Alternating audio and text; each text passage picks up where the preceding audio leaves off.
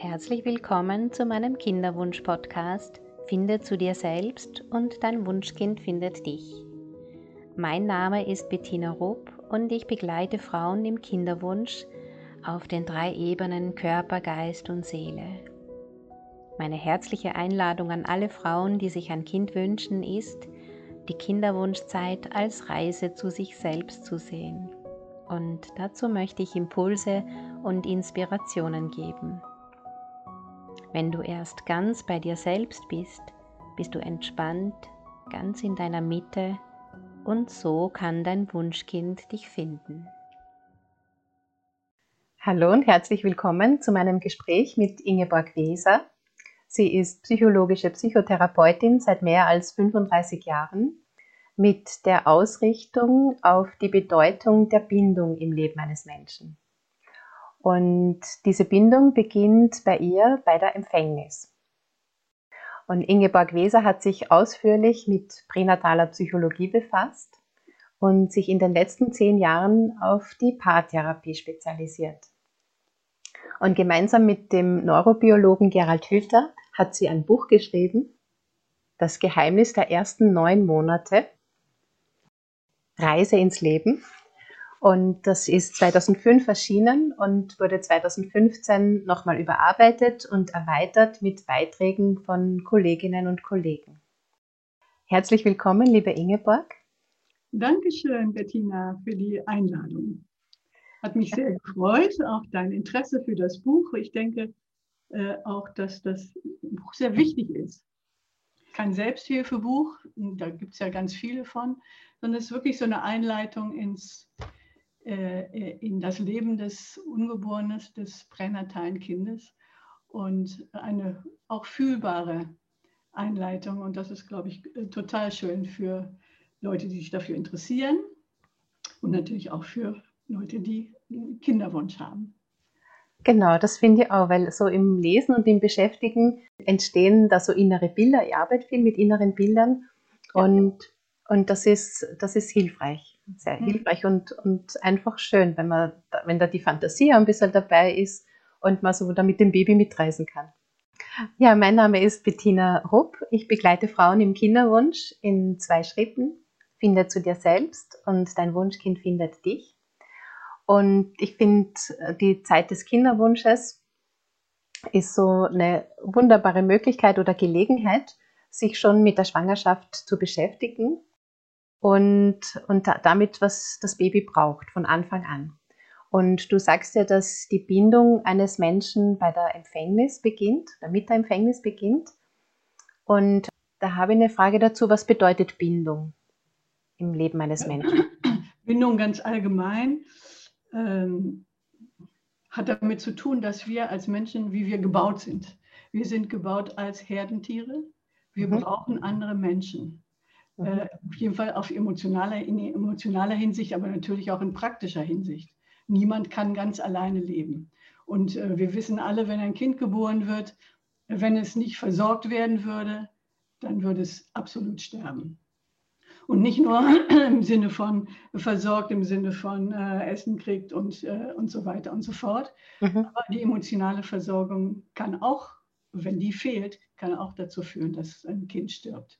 Also die emotionale Versorgung ist total wichtig. Bindung, das Wort Bindung ist in der Psychologie ein sehr bekanntes Wort, eine, eine Theorie dahinter. Die Bindungstheorie von John Bowlby die ist schon ziemlich alt. Die richtete sich in erster Linie auf das erste Lebensjahr und wurde dann erweitert von der Wiege bis zum Grab. Also, dass es nicht nur am Anfang so ist, sondern auch bis zum Ende geht. Ähm, die ging damals davon aus, äh, Bowlby und seine Kollegen, dass es von, von ab der Geburt ist, mhm. ne, dass wir Menschen brauchen ja. und dass die Beziehung äh, wichtig ist. Und das hat mich immer schon gewundert. Ich dachte, wieso? Wie kann das sein, dass irgendwie auch von der, von der äh, Geburt an auf einmal sind wir Beziehungswesen und sind wir vorher Apparate, die irgendwie zusammengesetzt werden oder so? Oder die nur von Genen, äh, die, die automatisch ablaufen, bestimmt werden? Das konnte ich mir nicht vorstellen. Mhm. Und äh, ich habe mich dann mit pränataler Psychologie beschäftigt, habe geguckt, was gibt es denn da an Wissen. Und da gab es ganz viel intuitives Wissen natürlich, aber auch wissenschaftliches Wissen. Mhm. Und das fand ich total interessant. Und, und für mich ist es sehr deutlich, dass der Embryo von Anfang an, also das pränatale Kind nenne ich das, äh, das ist, finden manche Leute komisch, aber für mich ist es von Anfang an auch schon bei der Empfängnis das pränatale Kind, nur in einer mhm. anderen Form. Ja. Und es kann nur überleben im Kontakt mit der Mutter und im weiteren Sinne auch der Umgebung, die, äh, in der, der die Mutter lebt. Die Entwicklung findet immer im organismisch gesehen verbunden mit der Mutter statt. Und das geht gar nicht anders natürlich, über die Nabelschnur, den Kontinent, es wird versorgt und so weiter. Aber es wird auch, auch versorgt über die Nabelschnur zum Beispiel mit Hormonen. Mit, es ist angeschlossen an, das, an die Gefühlswelt der Mutter. Mhm. Äh, und, und an äh, was sie isst, was sie hört, äh, wie sie darauf reagiert, ob sie gestresst ist oder nicht, wie sie sich reguliert, äh, ob sie sich geliebt fühlt, ob es da einen Partner gibt, der, ne, wo, der ihr das Gefühl von Sicherheit gibt und so weiter. Ein wichtiger Punkt. Ne? Das ist von Anfang an in Beziehung. Mhm. Und wenn man das weiß, ja, vielleicht geht man dann auch anders mit dem Kind im Bauch um. Ne? Ja. Oder mit dem Kind, was man gerne haben möchte. Es wird so deutlich, wie abhängig das Kind von einem ist und ähm, auch wie wunderbar das eigentlich ist, wie das so zusammen funktioniert. Wie, wie ist das, wenn, also bei, wenn sie eine Frau ein Kind wünscht, dann ist das ja vielleicht ein bisschen leichter, dann weiß sie relativ gut, wann sie schwanger ist. Wie ist das, wenn es ein bisschen unbewusst ist? Also wenn Frauen erst ein bisschen später draufkommen, hat sie da schon ein Stück weit Zeit verloren oder kann oder wie kann sie das wieder gut machen, möchte ich jetzt nicht sagen, wie kann sie das dann für sich stimmig klären? Also wenn du jetzt sagst, dass das von Anfang an ist und die kommen jetzt zum Beispiel erst nach zwölf Wochen drauf. Mhm. Das erscheint mir ziemlich unwahrscheinlich, aber gut, das, ja. das gibt es. Ne? Gibt es, ja. ja. Ja, ja, das sind seltene Fälle. Es spielt sich nicht alles auf der bewussten Ebene ab. Was du jetzt ansprichst, ist, oh, ich bin mir jetzt bewusst, ich bin schwanger und dann muss ich, ne, und die meisten Frauen fangen dann an, vielleicht keinen Alkohol mehr zu trinken oder äh, nicht zu rauchen, hoffentlich sowieso nicht, oder ne, sich, sich darauf vorzubereiten und mitzurechnen, dass da, mit dem Kind zu rechnen, dass es da ist und dass es bestimmte Unterstützung braucht. Wenn das nicht der Fall ist, ja, ich bin nicht so von äh, Urteilen, Verurteilen und äh, äh das hättest du anders machen sollen oder sowas ich würde sagen, vertraue darauf, dass dein Körper auf der unbewussten Ebene äh, schon mitkriegt, was passiert. Und die Art und Weise, wie du reagierst, die gehört auch zu dir. Das Kind wird in dir geboren. Das Kind bereitet sich auch vor auf die Welt mit dir das ist nie eine paradiesische Welt. Ne? Das, diese Idee gibt es ja, dass es im, in der Gebärmutter äh, total paradiesisch ist, weil Rundumversorgung und so weiter. Ne? Das hält sich ja ziemlich äh, stark, dieses Bild. Ich glaube nicht, dass wir in ein Paradies äh, geboren werden. Wir werden zwar rundum versorgt, äh, hoffentlich, aber wir werden in eine reale Welt geboren. Und das ist auch gut so. Wir wollen gar nicht, wir leben nicht im Paradies und wir wollen auch nicht im Paradies leben. Sonst gäbe es keine Herausforderungen, da gibt es keine Entwicklung, dann würde es nicht vorwärts gehen in unserem Leben. Ich bin da gar nicht für. Also äh, das Kind kommt in einen Organismus, der ist angeschlossen an eine Mutter, die ist so, wie sie ist. Und im Allgemeinen ist sie gut genug. Ne, das ist, finde ich, die Grundhaltung. Ne? Ja. Und dann gibt es natürlich, natürlich ist es gut, darüber nachzudenken, was kann ich für mein Kind tun, was kann ich für mich tun, damit das Kind sich gut fühlt. Äh, das ist, das ist total selbstverständlich, ne? das, äh, das natürlich zu fördern. Aber ja, es gibt auch Mütter, die ganz unbewusst damit umgehen und das machen sie so, wie sie sind. Mhm. Und, und das ist halt, wie sie auch wahrscheinlich danach mit dem Kind umgehen jeder hat sein Päckchen zu tragen. Ja, also mir gefällt es auf jeden Fall, ähm, dass du das so aussprichst, diese Sichtweise, dass von Anfang an erstens, dass es schon ein Kind ist oder ein Baby ist und mir gefällt es auch, dass man das so bewusst macht, weil ich habe, bevor ich mit dem Kinderwunsch gearbeitet habe, mit schwangeren Frauen, viel mit schwangeren Frauen gearbeitet, auch im schwangeren Yoga.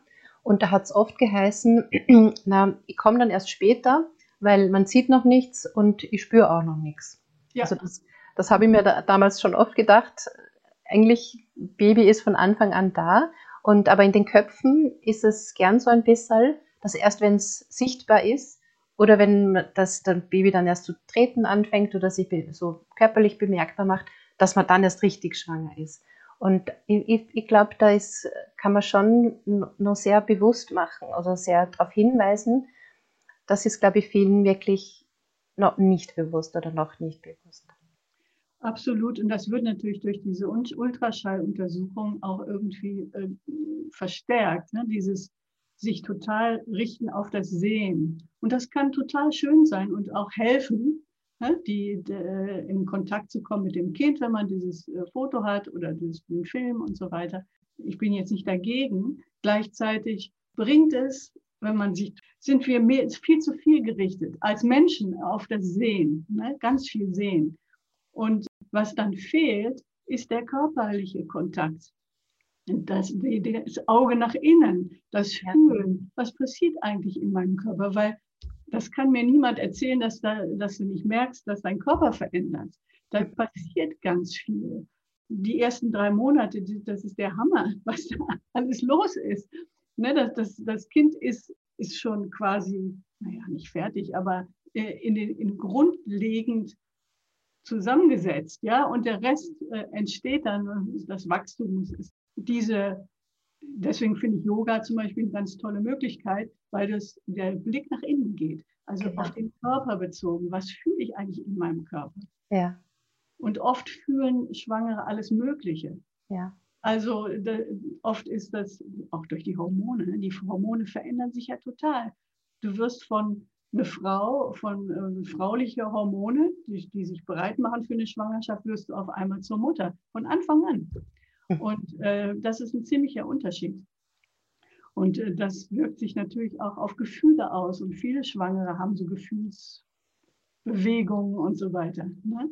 Und wenn man das weiß, dann kann man damit umgehen und dann ist das, ne, ist das total okay. Ja, Du hast dich ja ausführlich mit pränataler Psychologie befasst. Was genau, so um den Begriff ein bisschen zu klären, was genau ist pränatale Psychologie? Ja, da geht es darum, Schwangerschaft zu sehen von, von dem Kind her. Weil von der Schwangerschaft wissen wir ja ganz viel, von der Mutter her. Ne? Mhm. Ähm, das ist auch leichter zu untersuchen. Da kann man einfach nachfragen, kann man Fragebögen geben und kann man ne, Fragen stellen und körperliche Untersuchungen machen und so weiter. Da wissen wir ganz viel drüber. Aber was passiert eigentlich im Mutterleib bei dem Kind? Mhm. Und nicht nur, und die Psychologie-Seite, nicht nur auf der Ebene von, was passiert da körperlich, neurologisch und so weiter und der Ausbildung der Nervenverbindungen und so weiter, sondern was passiert da psychologisch? Und das, da finden Psychologen übrigens finden das auch ein bisschen schwierig, ne? Ja. weil das kann man nicht untersuchen oder, oder nur indirekt natürlich. Ne? Äh, ist das dann schon äh, Psyche? Ja, aber wann fängt die Psyche an? Was ist das für ein Begriff? Die Psyche fängt an, wenn man sich bewusst ist. Na, dann, dann würde man sehr spät erst psychische Reaktionen zeigen. Wir sind nicht nur ein Körper, wir sind immer eine Körperseele, immer das gehört zusammen. Und der Blick der pränatalen Psychologie richtet sich halt auf diese, diesen Aspekt der Psyche, der psychischen Entwicklung.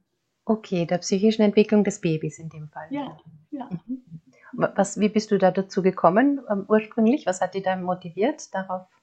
Ich war immer schon interessiert an Bindungsthemen, also auch an früher Entwicklung. Was passiert eigentlich in der Psyche und in dem, im Kontakt mit Menschen, äh, wie entwickelt man sich dann und wo sind natürlich als Psychotherapeut ist man immer auch gerichtet auf Probleme. Wo geht es gut, wo geht es nicht gut und wie kann sich das weiter äh, ausformen äh, im Leben?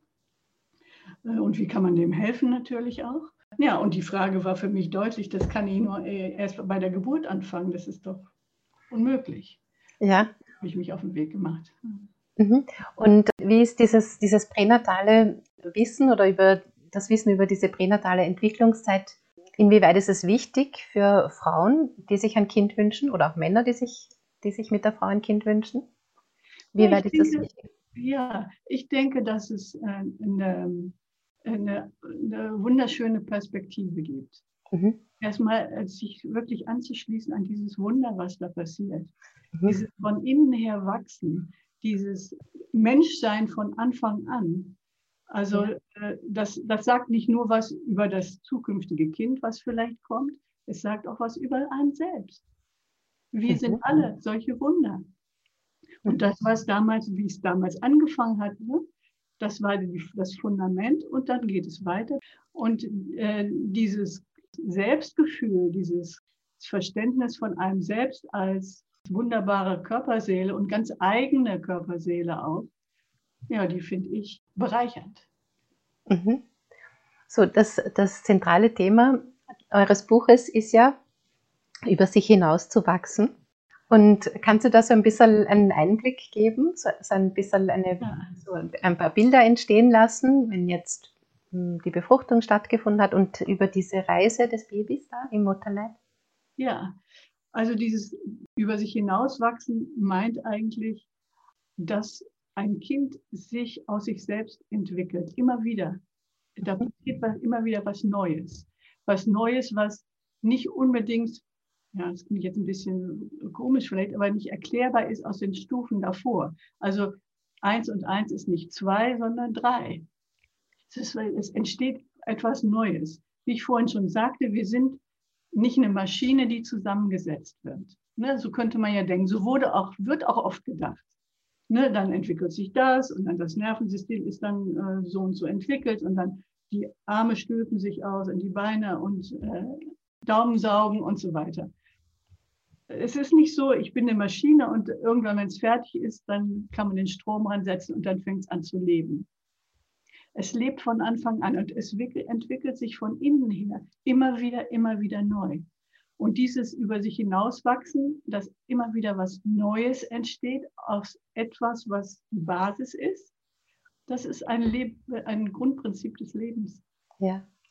Das, das ist etwas, was wir auch lernen können aus dieser Zeit dass wir nämlich immer noch über uns hinaus wachsen können, dass wir immer noch weiter uns weiterentwickeln können und nicht nur können, sondern dass wir eigentlich so gebaut sind. Und wenn wir das nicht tun, das machen wir eigentlich was, was gegen uns ist. Also was uns was machen wir etwas, was nicht uns eigen ist. Was ich auch wichtig finde in Bezug auf die Boot, der Botschaft ne, der pränatalen Zeit, ist, dass äh, dass die Kontrolle, dass nicht alles machbar ist. Ja. Etwas entsteht, da werden auch Fehler, da passieren auch Fehler oder unter Umständen ne, äh, etwas entsteht und man kann das nicht vollständig kontrollieren. Auch die Medizin kann das nicht kontrollieren. Die können zwar jetzt monitoren, ne, die können relativ viel, man kann zum Teil sehen und so, die können, äh, ne, die können äh, rausfinden, wie Gene sind und in, in, in allen möglichen Untersuchungen. Aber das Fixen, das in Ordnung machen, das ist sehr begrenzt. Und ja, das, find, das kann man, man könnte sagen, das ist aber schade, dass nicht alles machbar ist. Ich finde das sehr beruhigend. Ich finde das auch Teil des Wunders des, des Lebens. Für alle, wir kommen auf die Welt, auf, so wie wir sind. Und dann sind wir ein Leben lang damit beschäftigt zu werden, wie wir wirklich sind. Ja. Und das ist spannend. Also so ein Stück weit auch sie zu verabschieden von der Kontrolle oder von dem Bedürfnis, alles kontrollieren zu wollen und zu können und ins Vertrauen zu, zu gehen oder sie ins Vertrauen zu begeben? Ja, das, das sagst du was, was ich sehr unterschreibe.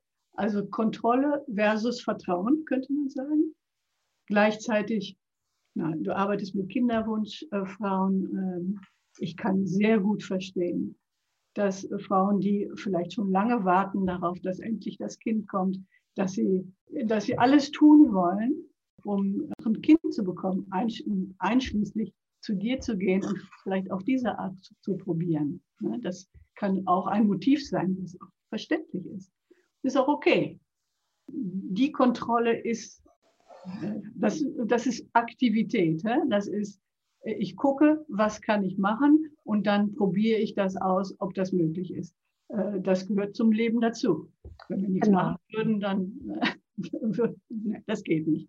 Ja. Äh, aber wenn die Kontrolle mehr motiviert ist aus dem Gefühl von Angst, mhm. von, wenn ich jetzt kein Kind kriege, dann bin ich, dann bin ich eine Versagerin oder dann bleibt nichts mehr von mir über, ne, dann, dann kann ich nicht mehr glücklich sein und so weiter.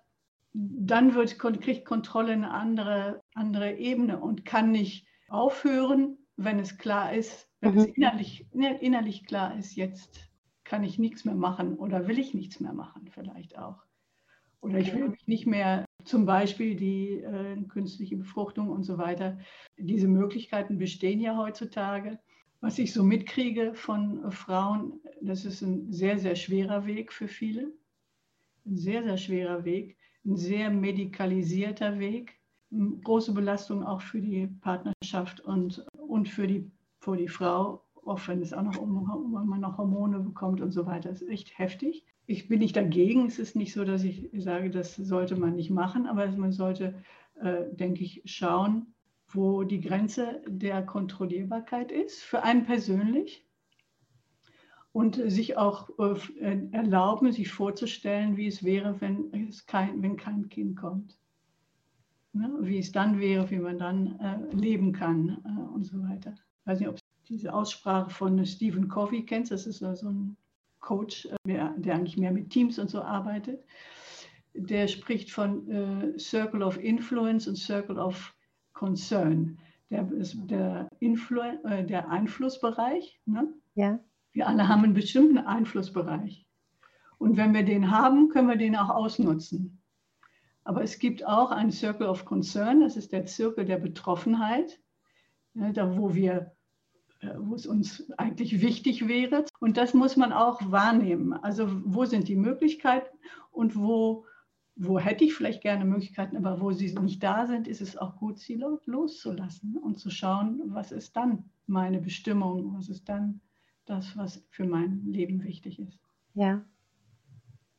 Wenn ich so jetzt ein bisschen zusammenfasse, oder habe ich die da richtig verstanden? Natürlich, dass so die Zeit im Mutterleib eine große Bedeutung hat für den Menschen. Die Zeit im Mutterleib und wie da Bindung stattgefunden hat, ob und wie Bindung stattgefunden hat, dass das eine große Bedeutung hat für den Menschen. Es, ist, es hat eine große Bedeutung, genauso wie alle anderen Bindungsschritte auch. Es ist allerdings das Fundament.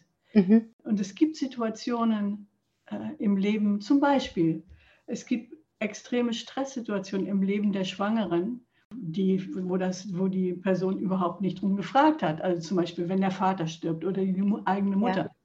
Ja. Äh, das ist eine Stresssituation, kann man, kann man sagen, ja, das, du darfst jetzt aber nicht erschrocken sein. Das ist aber so. Genau. Bedeutet das, dass das Kind jetzt geschädigt ist? Nicht unbedingt. Könnte sein, könnte sein. Aber was wichtig ist, ist, dass die Gefühle, die man hat, da schwimmt das Kind drin. Das kriegt alle Gefühle mit. Das mhm. ist okay. Das lernt schon mal, wie das ist, mit Gefühlen umzugehen. Wenn die Mutter zum Beispiel in so einem Trauerfall, wenn die weint, weil sie traurig ist äh, und dann aber auch wieder aufhört, weil es dann auch wieder fertig ist, dann also damit umgehen kann auf eine gesunde Art und Weise, dann ist das für das Kind ein organischer Kontakt mit dem Leben. Dann ist das nicht, wenn jetzt die Mutter depressiv wird, und letztlich nicht umgehen kann mit den Emotionen, die da normal eigentlich helfen, so einen so Trauerfall durch Trauerarbeit, ne, durch Weinen und Sprechen darüber und so weiter zu verarbeiten, dann könnte es schwieriger werden. Und dann wissen wir auch, dass zum Beispiel Kinder von depressiven Müttern auch nach der Geburt Zeichen von Depressivität zeigen. Also das hat einfach zu tun mit der, dem Anschluss an den, an den Organismus der Mutter und den Hormonen und den Gefühlen, die da äh, eine Rolle spielen. Auch das bedeutet noch nicht, dass das das Ende von allem ist, wenn, es, wenn die Mutter danach damit umgehen kann, in einer guten Lebenssituation ist und so weiter. Dann kann das alles wieder sich einrenken. Wir sind flexibel als Menschen. Wir können ganz viel wieder verarbeiten. Mhm. Ich denke immer, dass die größte Schwierigkeit ist, wenn Mütter jetzt wirklich Persönlichkeitsstörungen haben, äh, tiefgreifende Störungen ihrer Psyche, die meistens für die selber unbewusst sind, die agieren aus. Ne, die, die, und äh, das ist für Kinder wahrscheinlich die schwierigste Situation. Und dann braucht man wahrscheinlich Therapie in seinem Leben, um das äh, zu verarbeiten, weil das hört ja auch nicht auf. Das, das, geht, das ist in der Schwangerschaft und das geht so weiter. Das ist der Anfang der Beziehung zur Mutter, die dann vielleicht äh, gestört ist, psychische Störungen hat. Ne? Ja. Du, du bist ja, hast du hier in den letzten zehn Jahren spezialisiert auf Paartherapie, hast ja. du gesagt? Und wenn ein Baby kommt, dann ist das ja auch oft für die Partnerschaft so eine, eine Herausforderung. Gibt es da, man, man, weiß natürlich im Vor Vorfeld nicht, was da passieren kann, aber gibt es trotzdem Möglichkeiten, schon zum Beispiel im Kinderwunsch, da so ein bisschen den Fokus drauf zu richten, wie es dann nachher sein könnte? Oder gibt es da Hilfestellungen vorher schon? Ja, man kann sich auf jeden Fall vorstellen, wie das ist. Ich meine, es ist ja nicht so, dass man noch nie mit Kindern zu tun hatte. Irgendwie, wir, wir wissen ja, dass Babys rund um die Uhr, äh, kleine, kind, kleine Babys rund um die Uhr Unterstützung brauchen. Das heißt, man schläft nicht, nicht viel, ähm, man muss sich abwechseln, man muss auch viele Entscheidungen treffen übrigens. Ne? Wie wollen wir die Geburt machen? Äh, wie wollen wir mit dem Kind umgehen? Kommt es in die Krippe nach sechs Wochen oder äh, machen wir das anders? werden Omas und Opas eingeschaltet oder so. Ne? Mhm. Es ist gut, da viel drüber zu sprechen. Mhm. Wie wollen wir das machen? Und das mit Betonung auf wir. Weil ohne wir wird es echt problematisch. Und wird es auch danach nur noch schwieriger. Ja. Und das ist manchmal gar nicht so einfach, weil Eltern können natürlich auch Männer und Frauen oder Frauen und Frauen, Männer und Männer können äh, natürlich auch unterschiedliche Erziehungsideen haben oder na, wie geht man mit dem Baby um. Und dann ist es gut, das vorher im Vorfeld schon mal zu besprechen. Also sich einfach Fragen zu stellen. Wie stellst du dir das vor, wenn das Kind schreit? Was, mhm. was denkst du dann? Und ne, sich das richtig vorzustellen, wie das ist. Und vor allem auch, wie das ist, dann Platz zu machen zu einem Dritten im Bunde. Ja. Weil da kommt eine dritte Person, die am Anfang sehr viel Aufmerksamkeit braucht. Ja? Und wenn man dann irgendwie die Tendenz hat, neidisch zu werden oder eifersüchtig oder äh, zu denken, ja und ich dann oder so, dann wird es natürlich kompliziert. Ne? Anderer wichtiger, wichtiger Punkt, äh, den viele Leute vielleicht jetzt nicht unbedingt so bedenken, ist, dass es auch wichtig ist, dem Vater oder dem Partner, der jetzt nicht geboren hat, dem auch Raum zu geben. Weil die, die, die, die mütterliche Bindung an das Kind, die ist so instinktiv, die ist so stark, dass die immer im Vordergrund steht, sozusagen.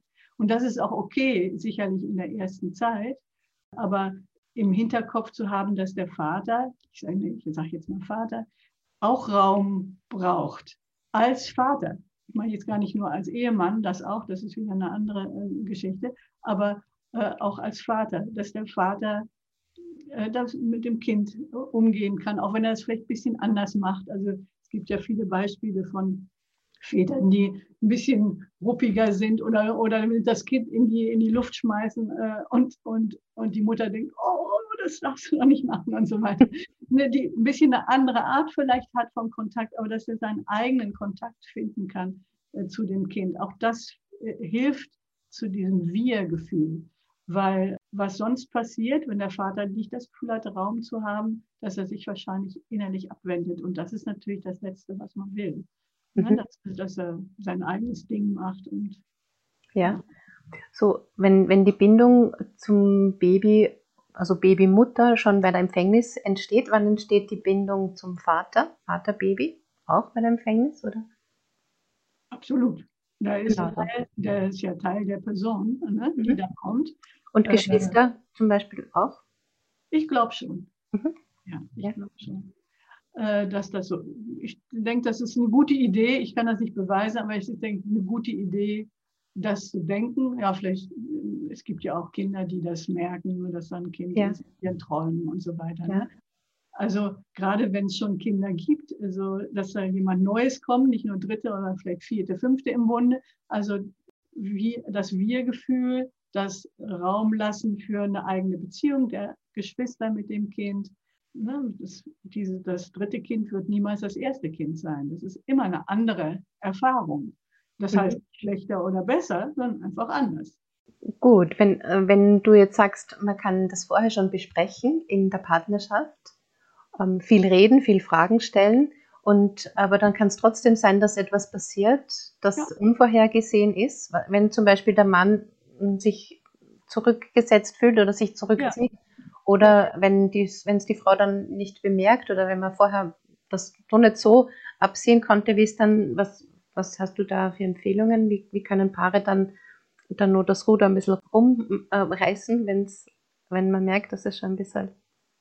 Ja, Nee, das ist ja was, was Paare sowieso kennen. Also es ist, das, sind, das ist halt dann eine spezielle Situation, aber dass es Konflikte gibt, dass die Bedürfnisse manchmal unterschiedlich sind, dass, die, äh, dass man verschiedene Sichtweisen hat, das, das, das passiert einfach. Und man wählt sich ja auch nicht jemanden, der genauso ist wie man selber. Es gibt natürlich, natürlich Punkte, wo man sich, ja. wo man sich äh, ähnelt natürlich, aber es, man sucht auch jemanden, der anders ist. Und also das, das Problem haben alle Paare oder diese Möglichkeit, miteinander umzugehen.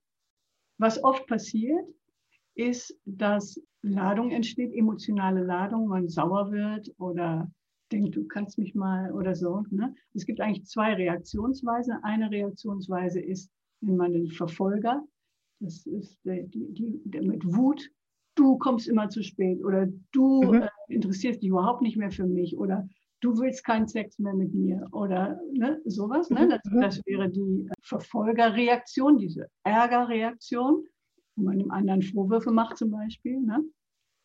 Die andere Reaktion, die genauso schlimm ist, leiser, aber genauso schlimm ist, sich zurückziehen. Ja. Na, wenn du mich nicht willst, dann, dann will ich dich auch nicht oder dann mache ich halt mein eigenes Ding, dann gehe ich halt noch einen Abend länger zum Sport oder, ja. oder mit meinen Freunden aus oder sowas. Ne? und beide Reaktionen stimulieren wieder, dass der andere auch wieder so reagiert. Mhm. In so einem richtigen Teufelskreis. Und um das zu, ja, wenn man da drin hängt, dann hilft es nicht immer weiterzumachen. Und da hilft es auch nicht zu reden, weil dann redet man sich noch mehr in den Schlamassel rein. Ne? Was man eigentlich braucht, ist, dass man spricht über die echten Gefühle darunter. Mhm. Also was sind die weichen Gefühle? Weil da sind immer weiche Gefühle drunter. Ne? Mhm. Zum Beispiel, den du das jetzt nanntest, der Mann, der sich vielleicht zurückgesetzt fühlt, ne? das war ja so das Beispiel ein bisschen. Äh, wenn er sagen kann, Mensch, ich fühle mich irgendwie äh, zurückgesetzt oder ich vermisse dich, dann ist die Wahrscheinlichkeit, dass die Frau das hören kann, viel größer, ja. als wenn er sagt, du willst ja keinen Sex mehr mit mir oder du bist ja kalt wie eine, was ich weiß, ne, irgendwelche Vorwürfe machen. Mhm. Dann ist es viel leichter, darauf einzugehen. Und dann kann man auch gucken, Mensch, wie kann ich dir zeigen, dass du wichtig bist? Oder was, ne, was brauchst du? Und dann kann man gucken, was ist möglich. Ne, also in, diesen, in diese Schleife von Vorwürfen und äh, beziehungsweise Abstand machen und sich rechtfertigen und Distanz üben, die muss man durchbrechen. Also das bedeutet, dass man Konflikte löst auf die Art und Weise, um, indem man wirklich schaut, was ist da drunter und was ist mein wirkliches Bedürfnis darunter. Mhm. Was ist das Bedürfnis? Ja. Oft, wir haben oft verlernt, unsere Bedürfnisse zu fühlen. Mhm. Wir merken oft erst, äh, wenn wir ärgerlich werden auf jemanden, dass da irgendwas nicht in Ordnung ist. Und dann richten wir uns auf den Ärger oder auf die auf die Enttäuschung und so weiter, statt zu gucken, was ist jetzt mein Bedürfnis eigentlich? Und kann ich das Bedürfnis nicht vielleicht auf andere Art und Weise auch äußern? Mhm. Auf eine Art und Weise, wo der, die der andere hören kann, leichter hören kann. Nicht vorwurfsvoll, sondern das ist etwas, was für mich wichtig ist. Äh, und, und dann ja, ist die Chance viel größer, dass man sich wieder verbindet, weil das braucht man wirklich, dass, dass als Eltern in Verbundenheit zu sein. Ich denke, dass es wirklich so ist, dass das das größte Geschenk, eigentlich das größte Geschenk ist, was man äh, den Kindern machen kann, wenn man ähm, mit dem Partner in Verbindung bleibt, weil das gibt ein wahnsinniges Gefühl von Sicherheit für das Kind. Ja. Dass, dass da zwei sind, die sich um äh, es kümmern, aber die es auch hinkriegen, Konflikte zu lösen. Das sind ja auch wichtige Lernerfahrungen für Kinder, dass das möglich ist. Und dass man immer wieder die Verbindung findet, zurückfindet. Ja. Mhm. Also so arbeitest du im Gespräch mit den Paaren. Du mhm. arbeitest, arbeitest ja auch körperorientiert? Ja. Ja, wie, wie sieht das körperorientierte Arbeiten aus? Ja, mit Paaren eigentlich äh, seltener. Mit Paaren arbeite ich verbal. Verbal. Mhm. mhm. Es sei denn, es geht irgendwie um körperlichen Kontakt oder Schwierigkeiten mit Berührung und so weiter, dann kann es mal sein, dass ich da helfe, wie, wie, man es so machen kann. Aber selten kommt das vor. Mhm. Mhm ein schönes Bild war das jetzt mit dieser Verbundenheit von Paaren und von Mutter und Vater, dass das das schönste Geschenk ist für das Kind. Das ist schön. Das fühlt sich gut an. Ja, ja, ja. Es, viele Frauen, für viele Frauen ist es ja selbstverständlich, schwanger zu werden. Für viele ja. Frauen ist es nicht selbstverständlich, schwanger zu werden. Hast du da einen Rat, einen, einen bestimmten Rat oder? Ja, Rat auf jeden Fall. Denk nicht negativ über dich. Ja. Ne, das ist nicht irgendein Makel oder ein Fehler in dir, weil es alle möglichen äh, Menschen werden schwanger. Auch Menschen, wo man, wo der Außenstehende vielleicht denkt, hm, ich weiß jetzt nicht, ob das eine gute Idee ist oder wie, wie das für das Kind ist. Ne? Wenn, wenn Kinder werden verwahrlost, werden, werden schrecklich behandelt manchmal und die ja. kommen trotzdem auf die Welt.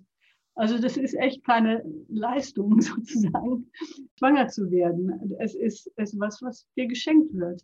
Und wenn das nicht, wenn es nicht funktioniert und du hast probiert, was du probierst, auch mit deiner Hilfe, ich denke, dass das eine, eine sehr sanfte und schöne Art ist, um sich äh, ja auch auf die Mutterschaft in jeder Hinsicht. Das ist übrigens ein wichtiger, finde ich, einen wichtigen Punkt. Man könnte sagen nämlich, dass die Mutterschaft eigentlich schon anfängt bei den ersten Gedanken, ja. die Mutter und Vater haben. Mhm. Und nicht erst, wenn die Empfängnis stattfindet. Ja. Und dieses mütterliche, dieses mütterliche Denken und Fühlen und väterliche Denken und Fühlen, das ist, das ist so ein wichtiges, das ist ein tolles Geschenk. Das ist etwas, auch wenn, wenn es tatsächlich so wäre, dass, dass du kein Kind bekommst, dass, dass du diese, diese, diese Seite von dir, diese mütterliche Seite, dass du die entwickeln kannst und vielleicht auf andere Art und Weise ins Leben bringen kannst und auch in befriedigender Weise in dein Leben bringen kannst. Nochmal zu, dem, zu diesen negativen Gedanken, also ich nenne die gerne Saboteurgedanken. Mhm. Äh, ne, Saboteure, die, die irgendwie negativ sagen, wenn du kein Kind bekommst, dann bist du eine Versagerin, dann bist du keine richtige Frau, dann bist du keine äh, vollständige Partnerin für deinen Partner. Alle möglichen negativen ne, oder, oder vielleicht auch auf, die, auf das Leben bezogen, totale negative Gedanken über das Leben, was, die, was dich verwahrlost und dir nicht gibt, was du brauchst und so weiter. Diese Saboteurgedanken helfen total nicht, um in, in dieser doch schwierigen Situation, wenn das Kind nicht kommen will, ne, äh, ähm, mit diesen Gefühlen, die da stattfinden, viele, viele Gefühle von Enttäuschung, von Angst, von Trauer, von alles Mögliche, Ärger, damit umzugehen. Das ist immer eine Einbahnstraße. Saboteurgedanken helfen nicht. Und wichtiger Punkt, Saboteurgedanken sind Lügen. Okay. Schlicht und einfach Lügen. Sie mhm. stimmen nicht. Ja. Es ist nicht wahr, dass du eine Versagerin bist. Es ist nicht wahr, dass du keine vollständige Partnerin für deinen Partner bist. Es ist einfach nicht wahr. Mhm. Es kommt irgendwo her. Manchmal hat es, ist es sinnvoll, das zu untersuchen. Wo kommt das her? Hast du es irgendwo gelernt? Gibt es irgendwelche Menschen, die dir das gesagt haben oder vorgelebt haben, zum Beispiel deine Eltern? Könnte sein. Ne? Ne? Wenn Mutter davon überzeugt ist, dass die einzige Möglichkeit, um, äh, um als Frau ein sinnvolles Leben zu äh, führen, äh, Kinder zu machen, ist, ja, das, dann kann das sein, dass es in deinem Organismus irgendwie in deinem Gehirn festgelegt ist und so weiter. Ne? Ja. Oder es kommt vielleicht von einer Unsicherheit über deine Weiblichkeit, deine Kapazitäten als Mutter und als, als Frau, als Mensch. Mhm. Ne, das kann man dann untersuchen und kann man den, den Satz, der, der, den die Saboteure sagen, kann man da parken. Also da, da gehört das hin. Ja. Und man kann manchmal neue Sätze finden. Neue Sätze, die vielleicht mehr aus der weisen Frau in dir selbst kommen. Ja. Mhm. Ich bin wertvoll, so wie ich bin. Genau. Ich habe eine, viele mütterliche Seiten in mir und die kann ich zeigen und die kann ich leben. Und ich komme sicher auf die Idee, wie ich das machen kann. Ja. Zum Beispiel. Ne? Ja. ja. Also diese, die äh, sich freundlich anschauen dabei. Ja. Bei einem Rückschlag. Es ist ja wie ein Rückschlag im Leben. Ne? Ja. Wir haben alle Vorstellungen, wie das so gehen muss. Ne? Und dann heiraten und dann ein Kind kriegen und, und, dann vielleicht noch eins. Und dann sind die natürlich glücklich, die Kinder, und sind gesund und glücklich und alles ist in Ordnung. Das Leben ist anders. Ja. Und, und ähm, wir können darauf Einfluss nehmen. Ne? Das haben wir gerade besprochen, ohne es kontrollieren zu können. Wir können Einfluss nehmen. Aber es hilft, ist immer hilfreich, äh, positiv über sich selbst zu denken. Ja. Dabei. Ja, eine Frage ist da jetzt in mir noch entstanden, die höre ich oft, wenn Frauen sagen, warum hat die ein Kind bekommen, die ist drogenabhängig, die ist alkoholabhängig, die raucht, die, die will es vielleicht gar nicht haben, die, die, die, die will es abtreiben. Warum, warum, warum bekommt die und warum geht es bei ihr so leicht? Und da ist, da ist oft so ein ganz großes Fragezeichen, so der, ja. Ungerechtigkeit. Hast du dann einen Tipp, wie, wie, wie die Frau da umgehen kann oder wie sie das für sich annehmen kann? Ja, das ist keine Leistung. Es ist nicht, es ist keine, nicht Leistung ist nicht das richtige Wort, ist nicht äh, ähm, Belohnung. Genau, es, genau, das wollte ich sagen. Dankeschön. Deutsch ist ein bisschen schwierig, ich wohne schon so lange in Holland. Es ist, nicht, ne, ist keine Belohnung ja. für Wohlverhalten. Ja. Ne, das muss man wirklich loslassen. Ähm, wenn, wenn du gut sein willst für dich selbst und für dein Kind, mach es, mach es, weil es gut ist, aber nicht, äh, weil du dann vielleicht belohnt wirst. Mhm. Das, das, so geht das nicht. So mhm. funktioniert das nicht. Und warum drogenabhängige Kinder kriegen und manchmal ganz einfach und manche Mütter die Kinder nicht wollen, das weiß ich nicht. Das ist Natur, das ist, das ist irgendwie, ja, man kann über die spirituelle Ebene sprechen. Das denkt jeder verschieden drüber. Auf jeden Fall, das passiert. Wir werden, nicht, wir werden nicht in ein Paradies geboren und wir sind auch nicht perfekt. Wir nehmen alle, wir haben alle unser Päckchen zu tragen. Wir sind alle total nicht perfekt. Wir sind gut genug. Gut genug. Das ist übrigens ein, ein Ausspruch von, aus der Bindungstheorie, der, der von 1930 oder so, seitdem wird er benutzt das reicht. Gut genug sein. Und das heißt nicht nichts. Das heißt nicht, ja. äh, manchmal sind Drogenabhängige sind nicht gut genug für das Kind, weil die werden, die Kinder werden echt geschädigt von Anfang an. Oder wenn Kinder verwahrlost werden, ist auch nicht gut genug. Aber die meisten Mütter, auch wenn die manchmal sauer werden und hinterher denken, oh, das ist jetzt aber, war jetzt aber nicht so toll, du hast keine Lust auf das Kind und denkst, äh, könnte dich hinter die Gardine, hinter die Tapete kleben. Das ist einfach menschlich, das ist okay. Das ist gut genug. Und es danach wieder.